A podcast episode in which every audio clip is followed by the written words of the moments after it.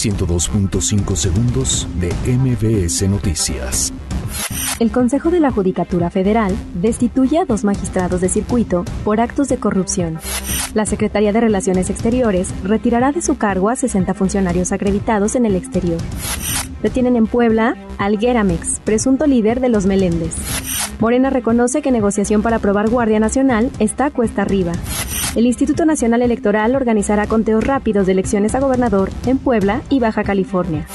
La Secretaría de Educación Pública y la Coordinadora Nacional de Trabajadores de la Educación logran mesa de diálogo. Liberan vías férreas en Michoacán. Nueva Alianza renueva seis comités estatales. El gobierno de la Ciudad de México renovará flotilla de autobuses RTP. Habrá 70 unidades nuevas. Con polémica, Ajax cae con Real Madrid en UEFA Champions League.